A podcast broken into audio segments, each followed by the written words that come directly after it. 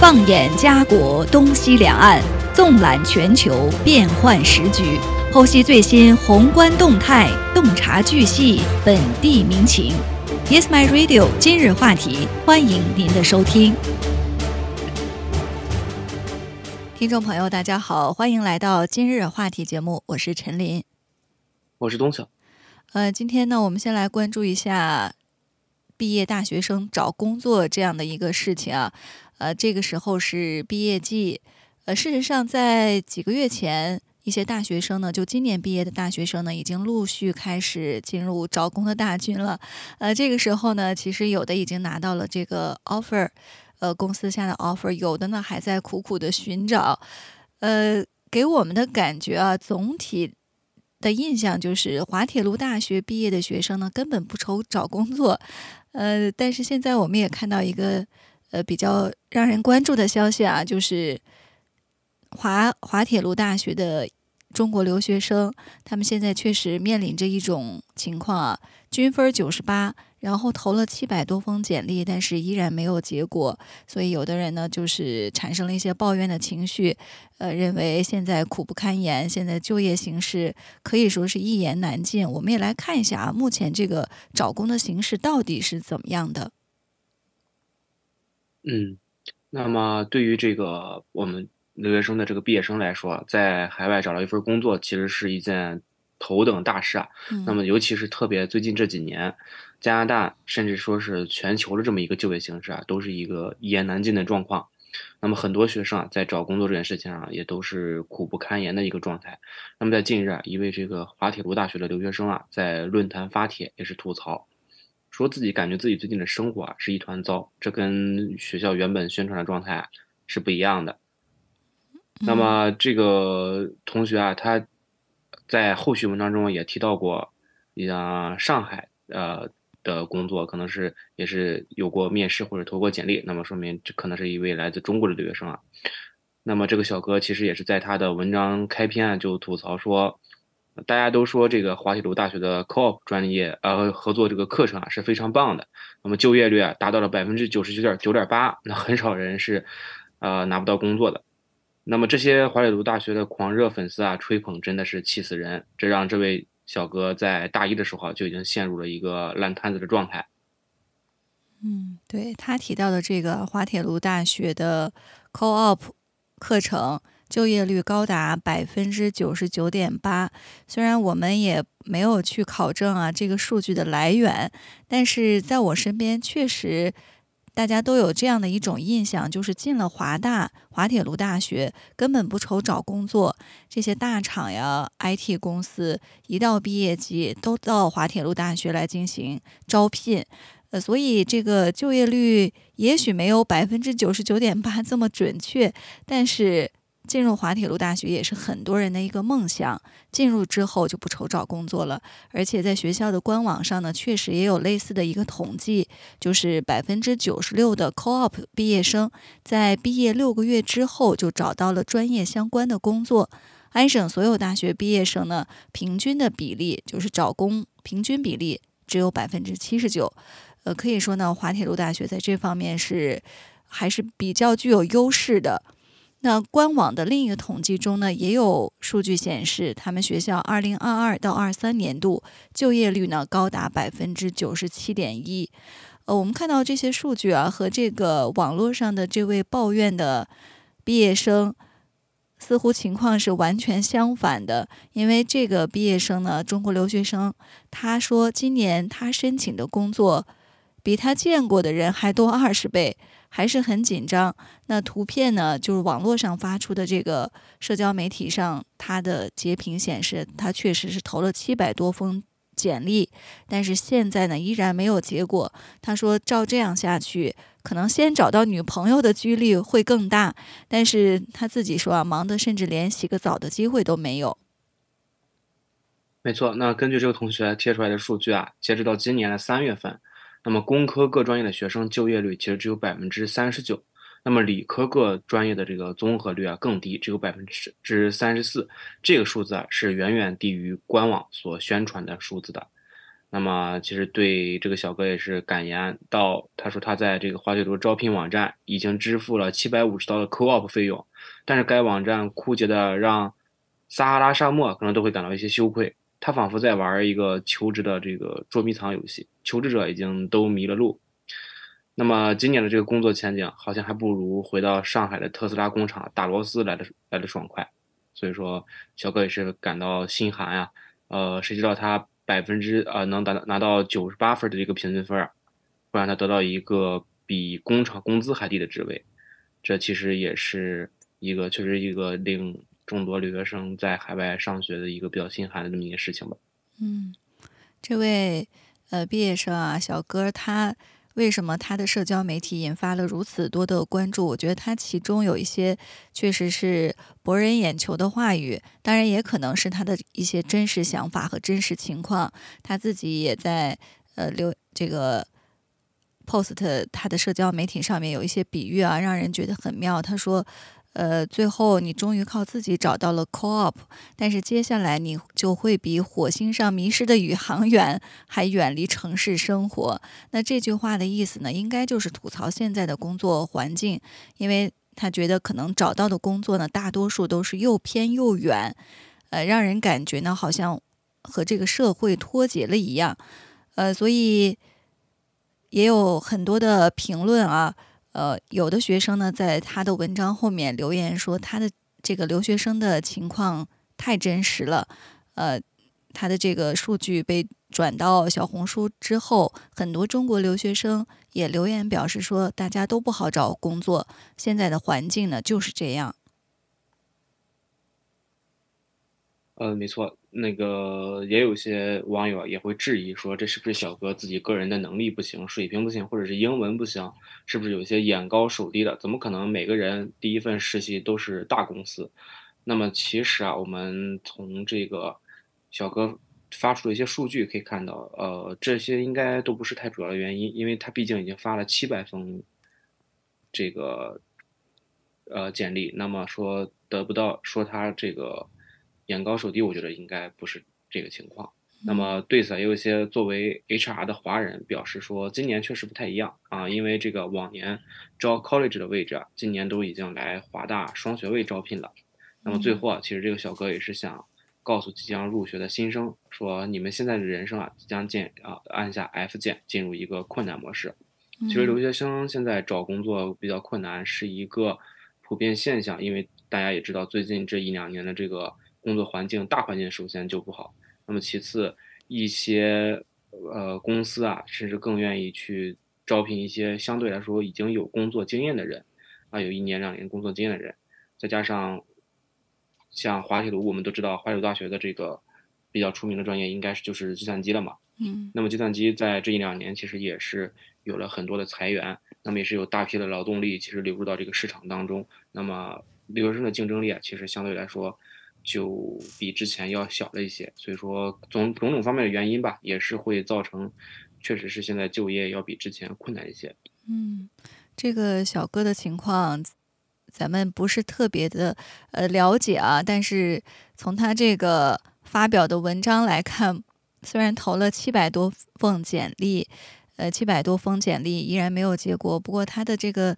文章的整体的。格调感觉他还是依然保持着这个乐观的心态。当然，我们也祝愿啊，今年毕业的大学生都能够尽快的顺利的找到工作。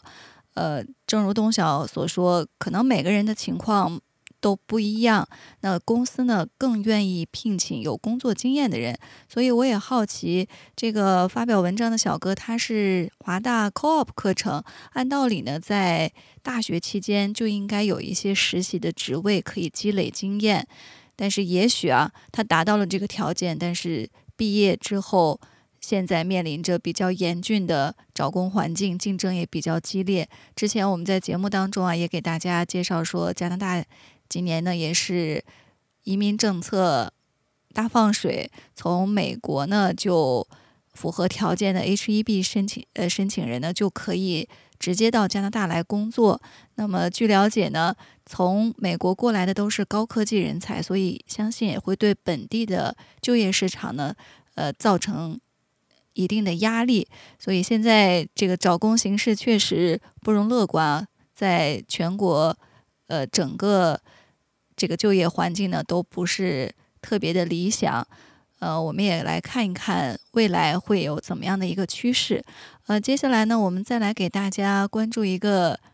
可以说是娱乐圈的消息吧，因为最近啊，我身边有很多朋友，他们都说，呃，都在朋友圈这个。发文说特别喜欢一首歌，然后我也去专门听了一下。呃，这首歌呢，大家呃想必也猜到了，就是歌手刀郎他出的新歌。那说到刀郎，也许啊有一些年轻人可能会不太了解，问刀郎是谁。呃，但是我相信还有更多的人曾经听过他的歌，比如说二零二二年的第一场雪。啊，还有就是《西海情歌》等等，都是在二十年前吧，差不多这样的一个年代，当时的爆款歌曲。所以，歌手刀郎呢，也是曾经红遍大江南北。但是之后呢，他却销声匿迹，可以说是退隐江湖。那今年呢，他突然爆红，就是因为他又推出了一首新歌，叫《罗刹海市》。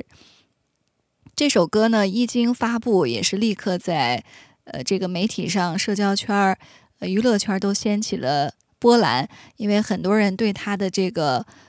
歌曲的格调，还有歌词的隐喻，还有他们背后娱乐圈的一些故事呢，呃，进行了各种的猜测、讨论，甚至是解读。所以今天呢，我们也来关注一下这首新歌以及它背后啊所代表的一些文化的元素，或者是一些故事。没错，那其实也是有业内人士说啊，这个刀郎新歌《罗刹海市》，它的曲风啊，相比刀郎之前的曲风来说，是出现了一个很大的转变。那么在过去，其实刀郎的这个呃曲呃曲风是这种豪迈粗犷的啊，而且歌词也是非常热辣直白。你像比如说啊，他那首特别出名的歌叫《情人》，就是歌词也是非常直白，你是我的情人，像玫瑰花一样的女人。那么唱腔也是非常沧桑浑呃浑浑厚的。那么之前我们听刀郎歌的时候，其实你能听到那种西北苍凉的感觉，能感受到仿佛你站在这个西北大地的空旷之处，感受到凛冽的寒风，也能感受到当时那种爱恨情仇的直来直往。但是啊，与之前相比，那么《罗刹海市》今年的这个曲风啊是截然不同。那这首歌其实曲调来说，它包含了民歌、小调和摇滚等不同风格。那么许许多老歌迷啊评价说是曲风大变。那么喜欢刀郎二十年的骨灰级歌迷啊，以及一些这个呃业内人士就对记者表示说，这首歌跟他之前曲风差别太大，在刚开始听的时候，甚至会怀疑是不是刀郎自己写的，为什么风格会变成这样。啊，那他之前都是因为翻唱一些西北民歌、红歌，或者是自己制作的爱情歌曲。那么，但是这首歌啊，就是《罗刹海市》的曲风，其实是跟地方戏剧相结合，而且还带有一定的这个批判意味和嘲讽意味的主调。那么制作的水准其实也跟之前不一样了。那么也有业内人士直言说到，这个刀郎的作曲啊，唱功一流啊，但是这个作词啊太平民化，少了一多了一些这个土气和地气。啊，那么少了一些精致和高雅。现在证明他这首歌发出来之后，就证明他这最后一块作词的这个短板也是已经被补齐了。嗯，确实，之前我们对刀郎的这个曲风啊，就是如东晓所说。呃，很接地气，但是他曾经呢也被批判说没有音乐性，或者呢是少了这个精致和高雅等等。但这一次他确实带来这这个新歌《罗刹海市》，虽然融合了很多的这种民间小调啊，或者是民歌，呃，我听他这个歌曲啊，在他的这个这次推出的专辑当中，有的歌曲确实也有点像我。就是我的家乡内蒙古啊，他们二人台的那种曲调，所以我觉得这整体的风格还是非常接地气的。但是我们来仔细看一看他的歌词啊，就让人真的是刮目相看。呃，因为他的歌词呢，确实是引用了呃中国古代的这个文学作品，《聊斋志异》当中的同名故事，就叫《罗刹海市》。呃，我。乍一听这个歌词啊，其实不太明白到底是什么意思。然后仔细一研究，发现确实呃隐藏了很多的这个呃这个文学文学的元素，还有文化的底蕴，都是显得厚重很多。没错，那其实虽然这个曲风大变，但是这个喜欢听刀郎歌的听众啊依然不少。那么这首歌也是登上了多个音乐播放榜的这个热搜位置，相关的话题也是刷屏了各大社交平台。这个而且抖呃在这一次条在抖音也是播放量更是突破了三点六亿，并且也是当天就登上了这个微博的热搜，有很多人都第一时间就关注到了。那么也有很多网友评价说，这个我以为刀郎他已经封刀了，原来他是在磨刀。啊，在这个崭新回归之际啊，刀郎用音符写下了自己磨刀十年的这个一字一句。那么，为什么这首歌会意呃意外走红，并且在网上热度很很高呢？其实也是因为这首歌的歌词被解读过之后的含义啊，呃，也是现在是备受争议。因为这个我们刚才也提到了，说这首歌的歌词其实是取材于《聊斋志异》里的一个故事。那么，但是。也有网友说，这是利用这个故事啊来暗指他人，有一点这个指桑骂槐的感觉。嗯，其实我们来先看一看啊，他这个歌词的一些呃背景，也让我对这个故事呢有所了解。其实他这个歌词呢，就是取名呃，刚才我们一直说《聊斋志异》的一篇故事。呃，中中国在这个两万六千里之外有一个罗刹国。呃，他这个故事背景啊，就是某一天，呃，一位叫马季的中原人去这个罗刹国经商，当然这些都是想象出来的。呃，这个中原人呢，他就发现罗刹国人长得都奇形怪状，且以丑为美，以丑选官，呃，可以说这是一个美丑颠倒的地方。所以马季本人呢，他是长相俊美，但是这里的人呢，却对他避而不及。呃，后来马季把脸涂得漆黑，大家反而交口称赞。该国的国王呢，还因为其貌美，封他为官。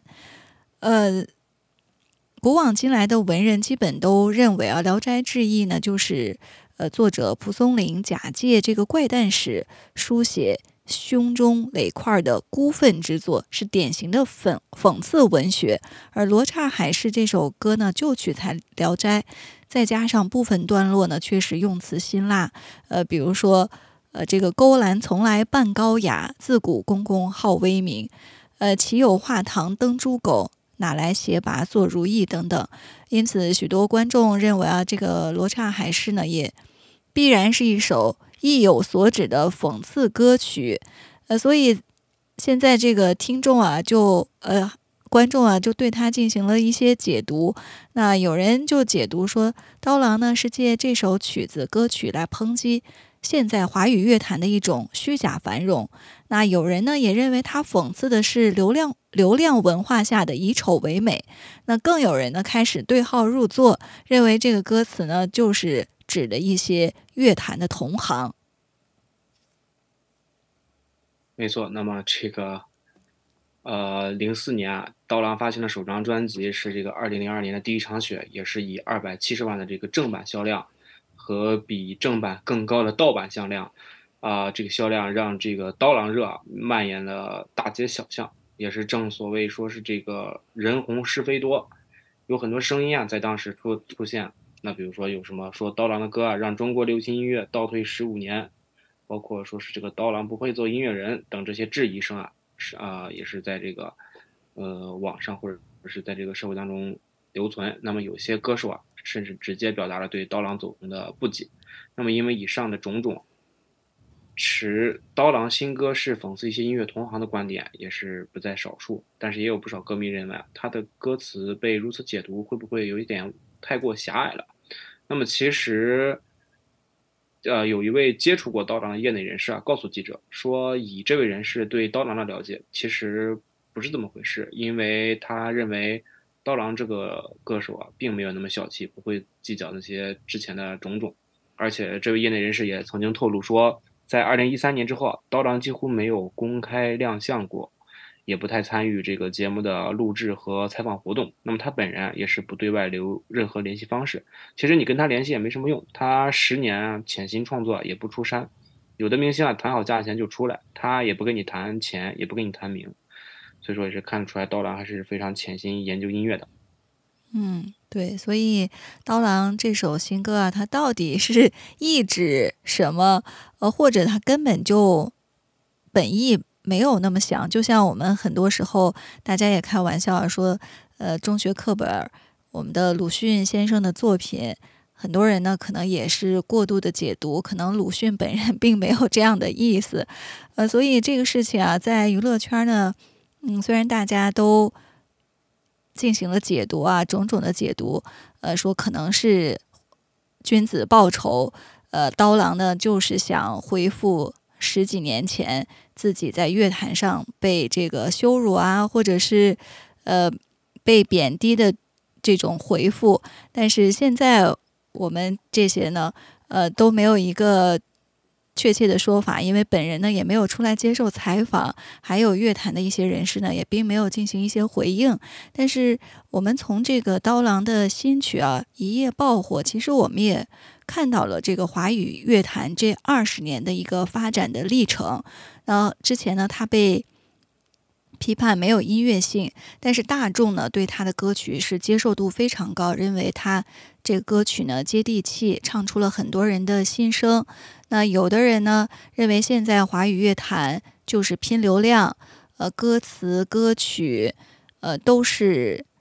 这个陈词滥调，或者是没有这个艺术性。所以我们也其实从刀郎的这首爆火的歌曲啊，也让我们。在思考华语乐坛这二十年到底发生了什么？到底什么样的音乐是真正被大众所喜爱，而又具有欣赏性，又能够为大家所传唱？呃，所以我们也看到很多人对此进行了一些思考啊。因为刀郎他这首新歌呢，他是用在这个新的专辑叫《山歌聊斋》这个专辑当中，其实其中呢也。搜集了很多的歌曲，他的整张专辑呢，就是带有这个新民歌的概念，而且呢，引用了这个文言志怪小说的一些内涵。呃，很多人也认为这是个专辑呢，就是通俗音乐的上佳之作。呃，不像之前有一些歌曲，确实我也被人诟病啊，说是在网络上。呃，在社交媒体上进行的一些病毒式的传播，但是事实上呢，这些歌曲并不被大众所接受。所以，我们也来看看这二十年的华语乐坛啊，以及刀郎的新歌爆火，呃，到底会带给我们一些什么新的内容啊？那没错，其实纵观这二十年啊，呃，被批判的刀郎啊，说也是表示说，二十年前的华语乐坛，那么谁是马虎啊？其实并不重要。那么或许注意到这一点的一些观众朋友还不多。那么其实原版的这个《罗刹海市》的故事情节本来就跟音乐是有着一个密不可分的关系。那么蒲松龄的《罗刹海市》的故事的前半段说的其实就是一位啊俊俏的这个青年人马季，啊从事海上贸易的时候，因为飓风误入到这个罗刹国的这么一个村子，然后他发现当地人长得都非常丑，几乎不像人，偶尔又长得像人的，也是这种衣衣衫褴褛的乞乞丐。那么马季用了几天啊，才使这个村民相信自己不是一个世人的怪物。那么进而跟他们交流，知道了这个罗刹国最终外貌，极美的人啊可以称为是可以成为这个上卿。那么在这个山民山村居民当中啊，不少人都因为奇丑无比，父母都认为是不祥之人，就转而被抛弃。那么马季是前往在这个罗刹国的都城啊，正好遇到了这个退朝的相国。那么这位本该俊美无比的相国啊，其实长得是根本就是不忍直视。那么正如刀郎的歌词里写的是，双耳皆背生，鼻三孔，睫毛复目如莲啊。这个罗刹国的和中原的美丑啊，其实是相反的。因此啊，被乡里称为俊人的马季，其实在这里丑的可以说是惊天地泣鬼神了。那么接下来啊，这个音乐的作用就出现了。一位曾经到过中国的行商啊，发现了马季唱歌比五音不全的罗刹国师啊音乐师强多了。所以就把这个马季举荐给了国王，但是因为担心啊马季长得过丑，可能会惊吓到国王，呃，而导致整个这个举荐失败。那么所以就让这个马季以眉涂面做这个张飞的妆容啊，黑黑压黑压压的。那才因为了这个歌曲和见识得到了这个国王的赏识。只是这些罗刹国的官员啊，因为知道马季的妆容是假的，仍然会在私下议论和鼓励他。那么刀郎，也是借来这个罗刹海市这个名字，谈的是审美标准的问题。那么罗刹国以丑为美，甚至在马季委曲，甚至是这个马季委曲求全，以美土面故作丑态之后啊，他们依然不能接受马季的这个伪装的样子。那他是在暗示自己当年刀郎的遭遇吗？那么其实也是有一些业内人士认为啊，呃，刀郎虽然不计较是一回事，但是刀郎的歌曲受到这个中心化审美标准的很大挑战，则是当年一个不不能推诿的事实。嗯，确实，我们看一下这个华语乐坛二十年啊，有一些了解娱乐圈的人士，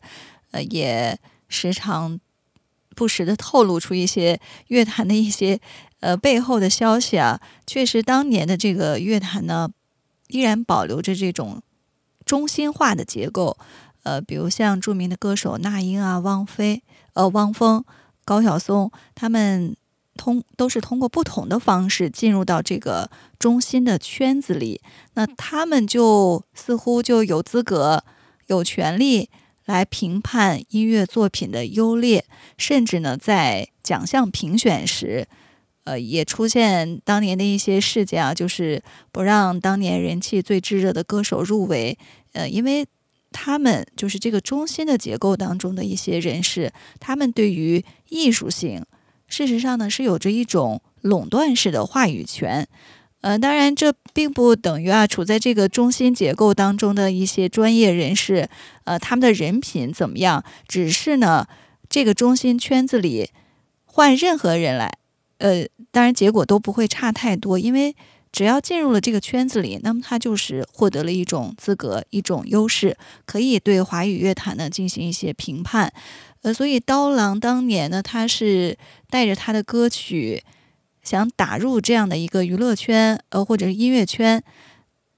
的时候呢，他的专辑当时是爆火，一下子冲上了第一名。呃，那英也承认说，刀郎的专辑我们谁也卖不过他。他当年的正版专辑的销量就达到了二百七十万，那加上盗版啊，可能接近两千万。呃，很多人对他评论说，刀郎是属于半路出家。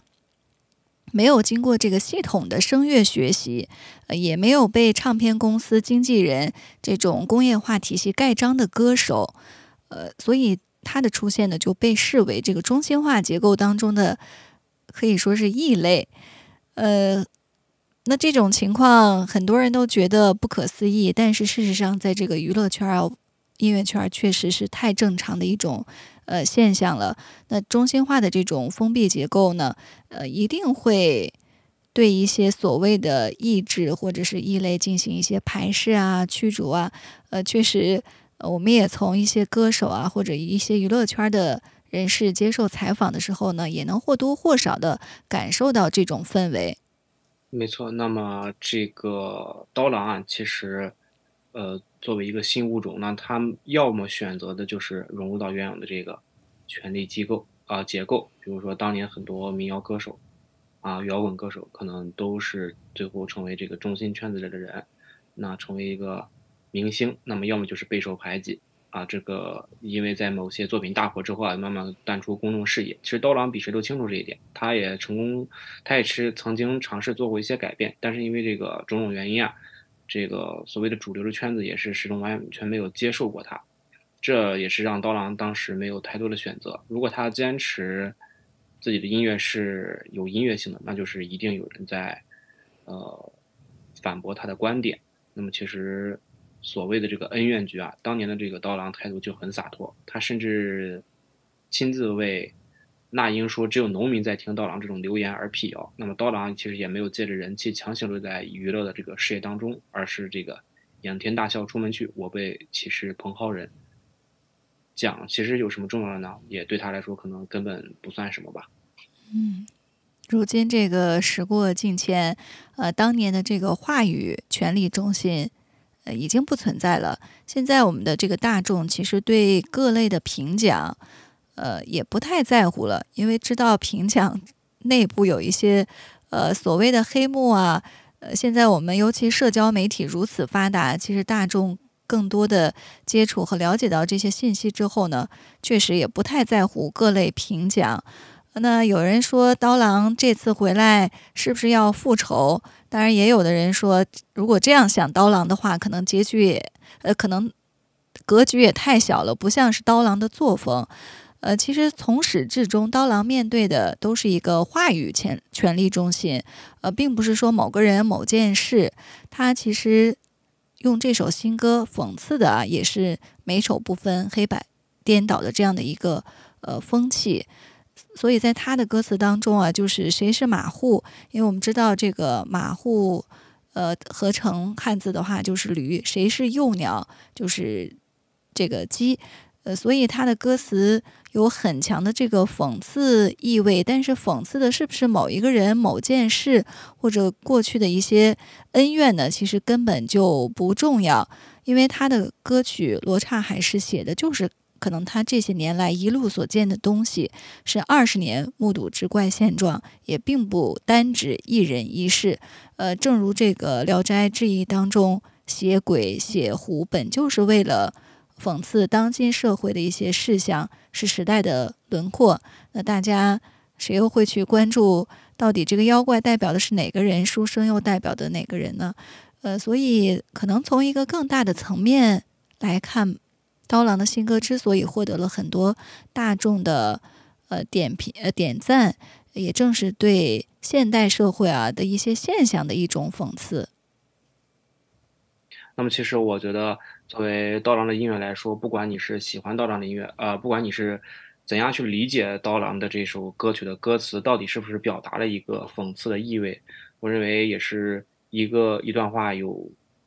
呃，既然说出来，就有各自不同的理解。那么表呃也是歌词也是刀郎作为歌手自己的一个表达。那么表达其实也是分两个部分，一部分是表，一部分是达。表的部分，刀郎已经自己做的非常棒了。我们也看到《罗刹海市》这首歌词写的也是非常棒。那么达其实就是我们作为听众来讲能够接收到的信息。那么一千个人就有一千个理解，所以我们也。不要太过于纠结它到底表达是什么。这首歌好听，大家喜欢这首歌，我觉得才是真正重要的一个东西。嗯，所以，呃，其实刀郎的作品当中也展示了现今音乐圈或者是娱乐圈当中一种稀缺的特质，呃，就是比如说用他这个歌词的深意，或者呢，只是因为他的声线就受到了很多作曲。作曲人或者词作者的一些喜爱，也深深的打动了这些资深的创作人。呃，所以我们也看到有人评论啊，说这首呃这次刀郎带着他的罗刹罗刹海市的这个老故事，可能会淌出来一条华语乐坛的新路子。当然，我们也期待着更多优秀的、接地气、能够为大众所接受、所传唱的音乐作品呢，更多的涌现出来。呃，那今天的今日话题呢，到这里就结束了。非常感谢大家的收听，我们下期节目再见。